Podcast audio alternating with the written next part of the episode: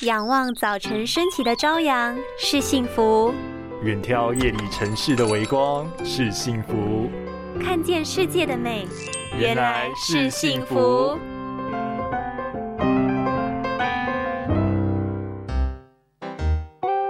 啊，好累哦，眼睛好酸哦，今天真的不能再熬夜了。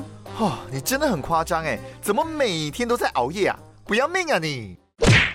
再这样熬下去，命还在，但眼睛会先坏掉，好吗？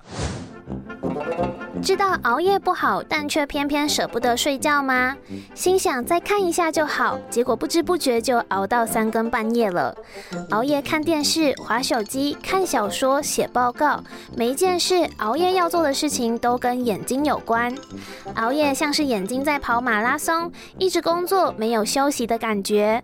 加上人在疲劳的情况下，身体必须耗费比平常更大的能量去提供眼睛所需要的营养，但眼窝周边。空间有限，当更多血液往上冲，眼球后面脂肪组织就会膨胀，血液循环也会受到影响，制造出的泪液成分不够好，量也变少。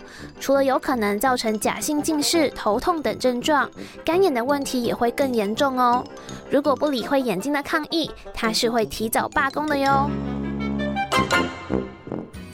拥有清晰明亮的视野就是幸福。捍卫世界的保护力，一起革命。